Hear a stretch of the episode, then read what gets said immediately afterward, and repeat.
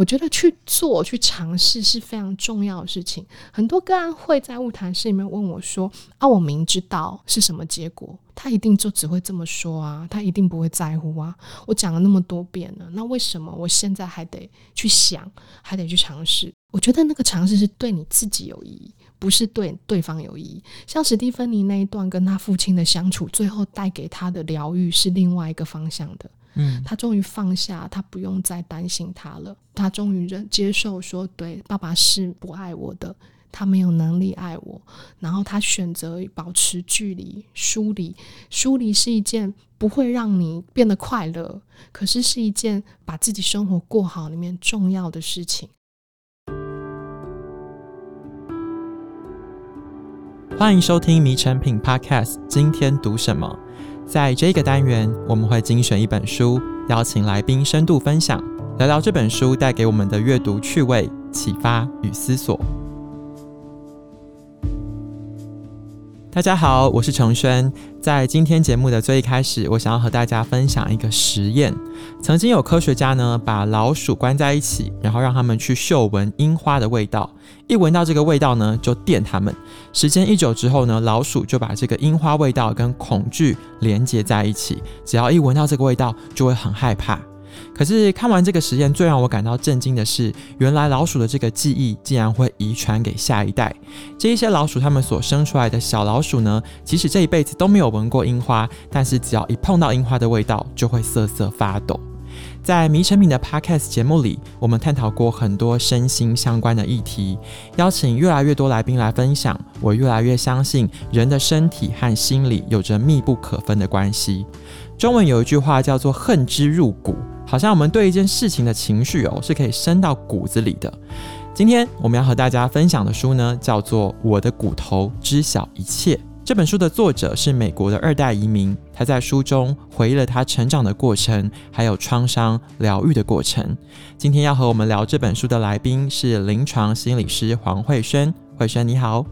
陈轩好，我是慧轩，大家好。今天很开心可以邀请到慧轩来跟我们聊一聊，因为我知道你的研究领域的专长就是跟原生家庭啊，或者是不同人的在感情上的这些创伤经验有关。在这一本书的最一开始，我一拿到的时候，我就把它翻到后面。他第一句话就写说：“痊愈总是要从诊断开始。”慧轩作为心理师，其实常常就是要接触这些不同个案的生命故事。那我们这本书的作者呢，史蒂芬妮，他在书里面有写到，他确诊的这个疾病呢，叫做复杂性创伤后压力症候群。这本书几乎都是在聊他要治愈这个疾病，他做的哪一些尝试跟努力。一开始我想要请慧轩聊一聊，这个到底是一个怎样的病？它跟我们常常听到的 PTSD 是一样的吗？还是哪里不一样？PTSD 是创伤后症候群，它开始于退伍军人方面的研究，所以他当时在描述的是那种创伤是跟战争有关的。当时的创伤的意思是，我们在面对到跟死亡、暴力，还有很严重的生命威胁有关的定义为创伤。那个疾病是当你在创伤后的一段时间内，就像退伍军人，他们回到生活中适应其实是困难的，因为他们常常有创伤经验的再现，会让他们的情绪、让他们的认知功能、注意力啊、专注力全部都受到打断。他们会常常好像又被拉回创伤那个时候，所以。造成他们在战争后回到适应生活有很大的困难。嗯，所以当时创伤与复原的学者他提出了这个诊断，他其实是在研究从退伍军人而来的，但实际上会让我们惊艳到死亡、暴力的威胁的只有战场吗？绝对不止。所以我们后来会想，诶，可是其实有很多创伤，它不是在战场，也不是天灾，不是一次性局限的或是单一的啊。有更多的创伤是，就像我们这本书提到的，他如果是从小到大好几次不同的照顾者，就是亲近的人，用不同形式，可能是言语的、肢体的、情绪的，甚至是属于那种抛弃、漠视的，不一定是施加身体痛苦而已，还有可能是对你忽略的。那这种多重形式而且绵延很长的慢性创伤，该怎么去被看见呢？所以我想，这个 CPTSD 就是复杂性创创伤症候群，它其实就是在谈的是，那那一些之前没被这个诊断看到的是什么？我在书里面有一个特别印象深刻，是说他一开始在确诊这个疾病的时候，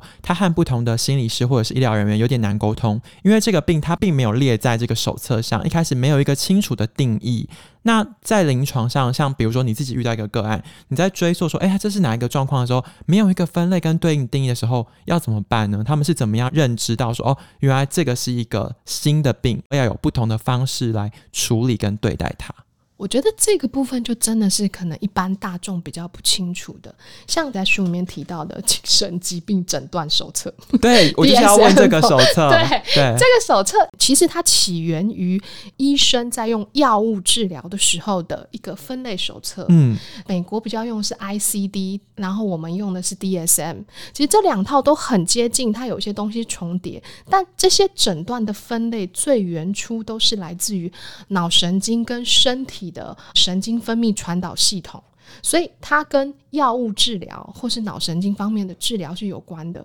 所以他的研究都是：诶，如果我在脑上面，或是在忧郁症跟焦虑症，它在血清胺系统上，或是我们说的思觉失调症，在多巴胺系统上有明显的不一样，然后在脑功能上有不一样，那我就很名正言顺的把它变成一个诊断。嗯，但是 PTSD 复杂性创伤症候群，虽然书里面说它有好像被 DSM Five 认定，可是我查 其实没有哎、欸。哦，所以其实它真的是一个很新很新的病。对，使用这一套语言的人，他可能是精神科医师，可能是相关从业者，他要被共同认定啊。对，对，所以他好像被提议，但目前还没有被列。他被列成是 PTSD 后面的不分类，嗯，未分类型就特殊型，但没有被称为复杂性 PTSD。了解。其实刚才蕙瑄心理师这样聊下来，我们会知道一个疾病它可能跟身体、心理的互相交互影响都有关系。那其实在这个书里面，作者提了一本书，他说他其实是这个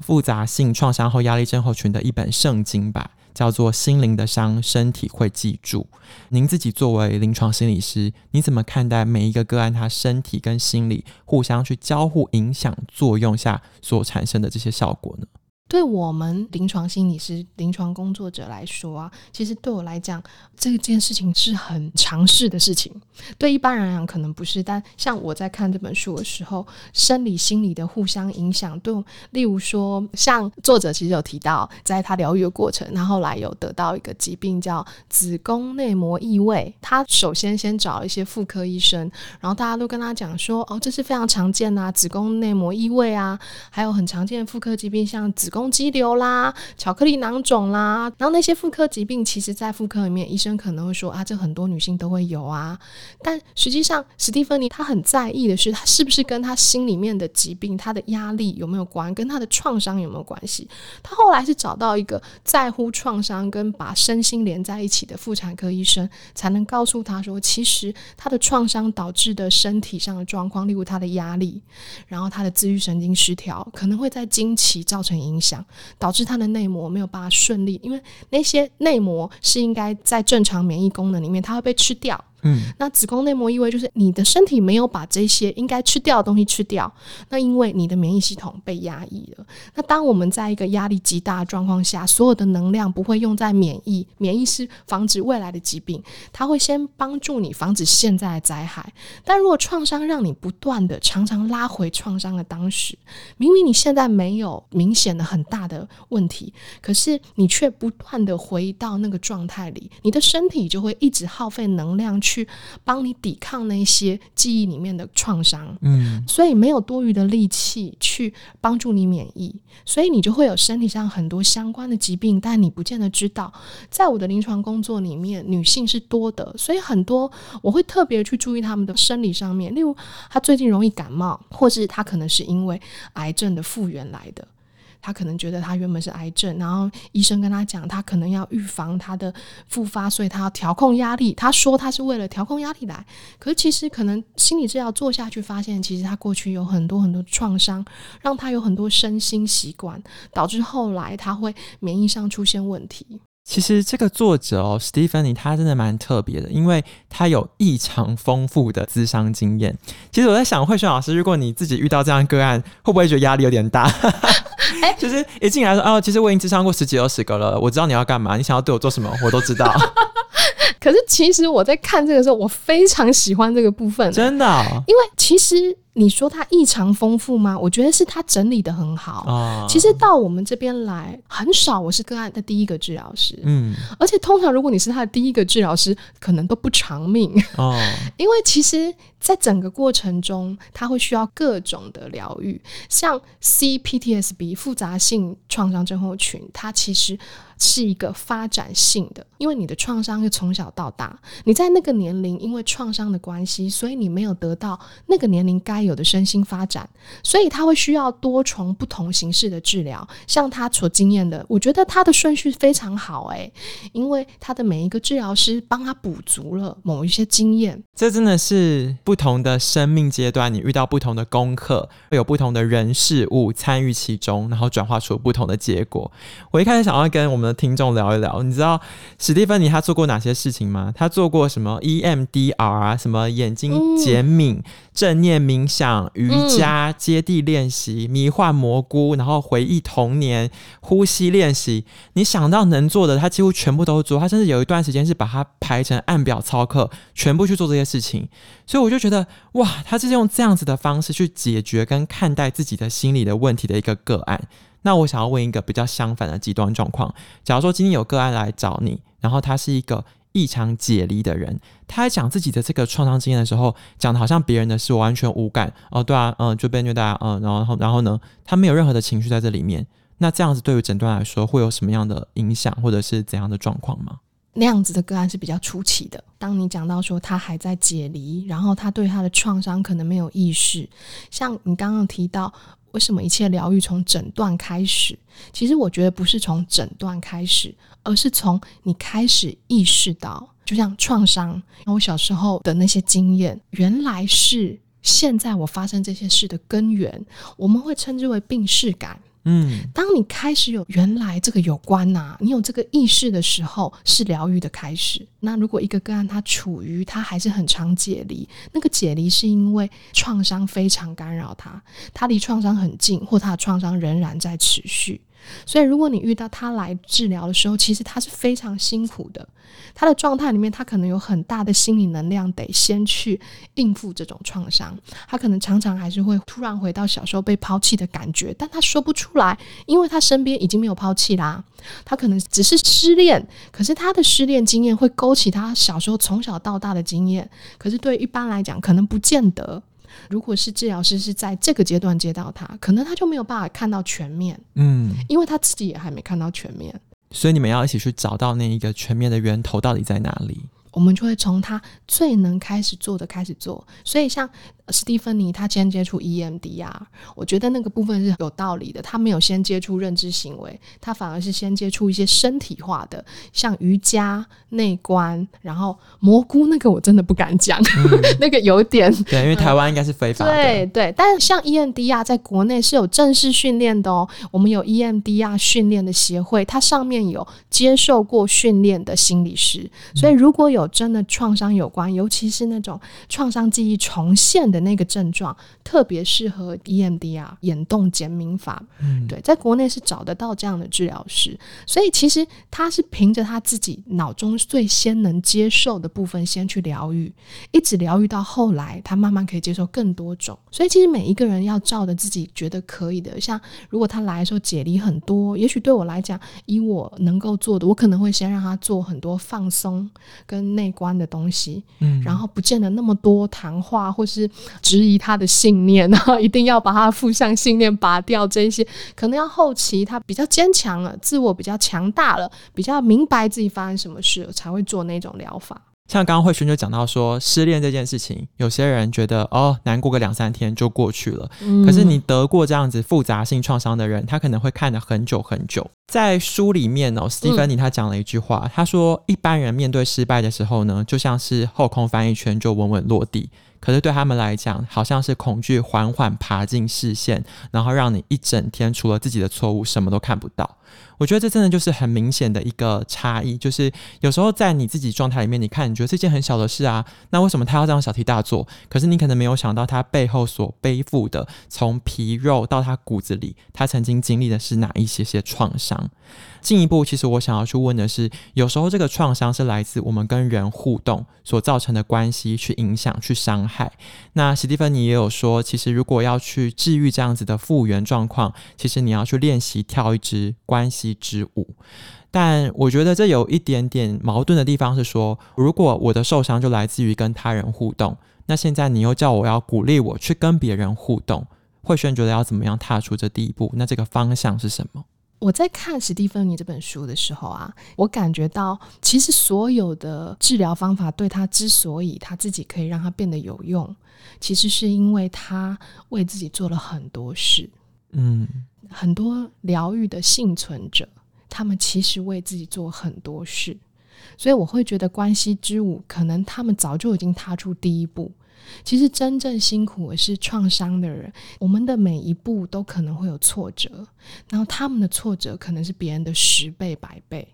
而是当你挫折的时候，你会怎么继续？嗯，那个继续是辛苦的，所以史蒂芬你像她做 EMDR 的时候，会需要一个安心的对象。那个想象她是有男朋友的，那时候她的男朋友不是她关系不稳定的时期的男朋友，是她后来比较稳定了，所以她能够在关系里面走到那一步。其实她中间失恋过很多次，她跟这个后来比较稳定甚至结婚的那个男朋友，其实中间有经过非常大很多次的争吵。所以不是第一步诶，而是说，像我们来听的听众，会在乎这种心灵议题的听众，他愿意聆听这个都是第一步，对。然后跟着这个第一步，他可能就会在生活中很多选择的分支里面，他会选一个，选一个，选一个。可是创伤可能会让你选每一个选择的时候都很辛苦。嗯，你怎么样帮助自己说，如果我今天跟我男朋友吵架，我好想死哦，我怎么继续走下去？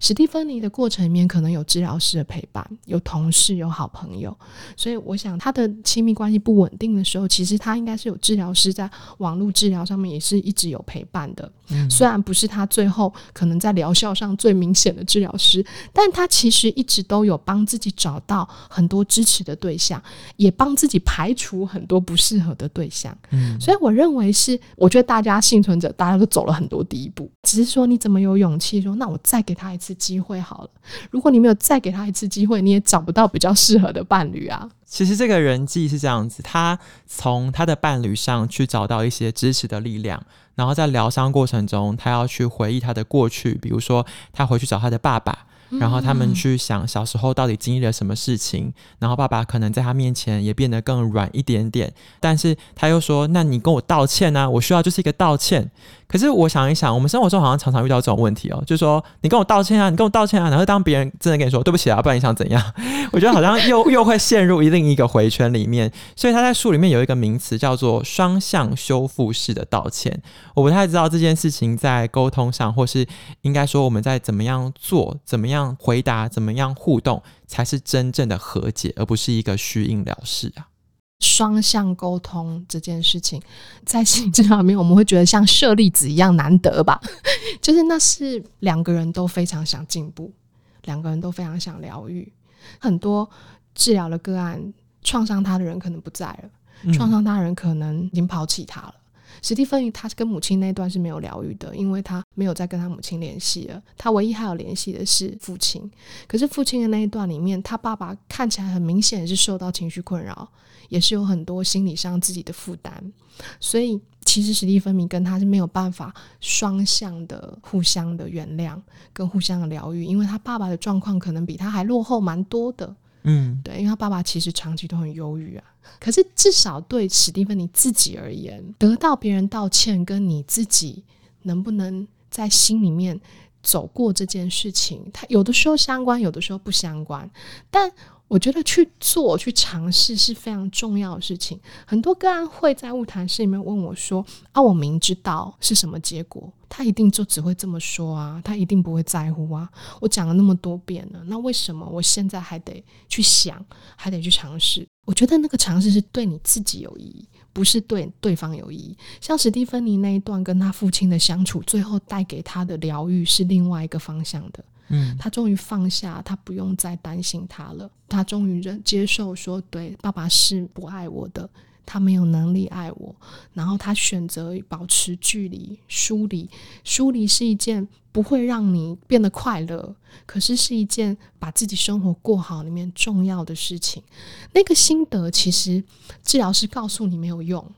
有些东西你得自己去尝试了。就像果子成熟了，它就会掉下来。所以史蒂芬明他之前其实还是放不下，就算他早就已经跟父亲很久没联络，但是没有那一段重新跟父亲在疗愈式的互动过后，那个果子是没有掉下来的。他心里永远都会想的是：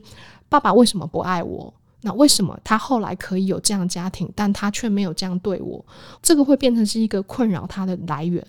但有过那样的互动之后，不管对爸爸那边是不是有疗愈性的促进，但至少对他这边，他是有疗愈性的促进。所以我在治疗面其实还是很鼓励，就算很辛苦、很疼痛，但是走过这一段是对你自己非常有意义。然后有的时候我们会看到舍利子啊。有时候我会看到，哎，其实母女，或是你跟照顾者，或是当时创伤你的人，其实也会有进步，很难得的。其实看到他这个疗愈过程，有时候会有一点心疼吧，因为他说在某些阶段，他甚至要 self parenting，就是自我亲职，因为你童年已经没有那一个对你很好的爸爸妈妈了，那你现在要重新去回顾那一段时间的时候，你好像要学会自己照顾自己。我们知道这个家庭问题对个人产生的影响是很大的。不晓得你在平常接触个案的时候，有没有遇过哪一些人是你帮他检视到这个问题是来自他的家庭，那他把这个石头移开之后，就可以看到后面的那一条路。所有来的人最后看到都跟家庭有关啊！真的哦，比例这么高，即使他是因为失恋、感情困扰去找你，最后结果都是回到家庭。失恋特别容易跟家庭有关，因为亲密关系非常跟你最早的亲密关系有关。嗯，所以其实反而是亲密关系困扰感情特别容易，因为所有的人际互动会起先于我们最早的人际模式。嗯，所以他为什么说跟家庭有关？是因为你从小就一定要跟人，你才活得下来。啊！所以最早你接触的几个人，他们教给你的方式就会非常有影响力。所以当你到每一个阶段，你可能就要重新更新他们给你的方式有没有用，或还适不适合。我觉得来疗愈的人是为了要走下一段路走得更好，所以他们一定回顾起来都会整理到过去。我觉得他在书里面比喻蛮有趣。他说他去看咨商，后来感觉好像要上健身房，因为你要锻炼你心里的肌肉，其实跟你锻炼你外在肌肉是一样的。他会有一个记忆，然后你会从里面去看到不一样的方向。他在最后他写到，其实这两三年 COVID-19 影响很大。所以呢，疫情笼罩之下，每个人要隔离啊，然后面对很多挫折。可是呢，其实他意外的发现，只有在和平时代哦，创伤人格才会被视为一种疾病。在这种大疫之年，其实反而看到的是自己的冷静、自己的从容、自己心里面很孤军奋战，但却很勇敢的那一面。所以我们不知道接下来疫情会怎么走啦，但是我想问一问慧轩心理师，你觉得生在这个时代的我们，要怎么在日常生活当中去觉察自己的身心状态，去意识到你的骨头所知晓的一切，他想要告诉你什么？我也觉得他这一段很有趣，就是所有的情绪，我们现在视为情绪困扰或者某些模式，它其实都是有生存的意义的。所以他是从疫情的那个情境里面感觉到，哦，原来他的，例如说他大脑对某些不敏感，然后其实是很有生存意义的。那你看他小时候利剑的那个篇幅，就在谈他的一些反应，他后来的才华，他的批判性这么强，他追求知识的渴望这么强烈，然后他非常勇于提出一些想法，其实这都是有冲突性的。那为什么他可以跟别人在这点不一样？其实跟他小时候的一些经验可能非常有。所以很多时候我在物谈是，我们会一起谈的事情是伤口的两面性，一些负面的被列为症状的那些东西，其实它背后有你活下来跟你的创意、你的韧性长出来的东西。所以他会提到说，诶，在疫情的时候，诶，他看到自己的一些沉稳，其实是从那些创伤里面练出来的。在很极端的状况，我们需要一些极端的防卫，例如说，每一个人可能都会遇到重要亲人的过世。像在这种突然的或是很剧烈、亲密的失落里面，我们就一定会有一些很自然的防卫，例如你可能会出奇不想承认，你可能会遗忘，你可能会解离。解离的意思就是你不想要整个人在这个里面，你想要跳出来，你就很像灵魂飞走了，所以你会失去自我感，失去现实感，然后你当下没有办法去做很多事，或者是你在很机械性的完成一些事，你洗着衣服、洗着碗，但是人并不在了，因为当下的这个情境，例如失去亲人这种伤痛，是你内在没有办法消化的，所以你会动用一些防卫机转来帮助你度过这段时间。然后在度过这段时间的时候，你的心灵还是会往前走。只有卡住了，例如说你可能上清了三年以后，还是在这个状态，那我们就会觉得，哎，这个果子不知道怎么了，它没有瓜熟蒂落，它没有成熟，它没有很自然的流动，我们就去看卡在哪里。嗯，所以其实我们会有防卫，我们会逃避。健康逃避并不可耻啊，所以你可以注意到，哎，你逃避了什么？然后你可以注意到哪一些让你感觉到痛，但是你可以允许自己有各种形式的帮助自己变得更好，能够让自己一直是流动的。我觉得这个就是健康的基本状态。我有看到慧轩在网络上分享说，其实心灵魔咒呢，它不是一个铜墙铁壁。那如果你在被看见并说出的那一刻，就可以让它失去法力。唯有不断的自我觉察，才可以帮助你的心灵获得自由。那其实今天我们聊了这一整本书，我觉得它在心理疗愈过程中分成了很多阶段。从你一开始说的，从生理上面的意识跟放松，然后到后期你可能你要开始去回忆，然后你要叙事，去找到不同的问题，提供不同适合他当下的解方。我觉得这一步一步走来绝对不容易。那就像慧轩刚刚说的，今天的节目只会是一个起点。回到这一本书的起点呢，我在翻开他第一章的时候，作者在序言里面他说，他的物谈室，就他心理咨商室的物谈室里面，墙上呢挂着一首诗，那一首诗是这样写的：他说，你是宇宙的孩子，不亚于树木和星辰，在这里是你的权利。正在收听节目的你。谢谢你在这里，不管你现在的身心状态怎么样，都祝福你听见你自己心里的声音，从骨头到皮肤，从肌肉到呼吸，去感受这一个世界的美好。如果你想要更深入了解今天对谈的书籍内容，你可以就近走到你附近的成品书店，或是点击这一次节目的成品线上连接，就可以查找到这一本《我的骨头知晓一切》。喜欢这一集的内容吗？欢迎到收听平台留言给我和慧轩心理师。谢谢大家的收听，也谢谢慧轩。我们下次见喽，拜拜，拜拜。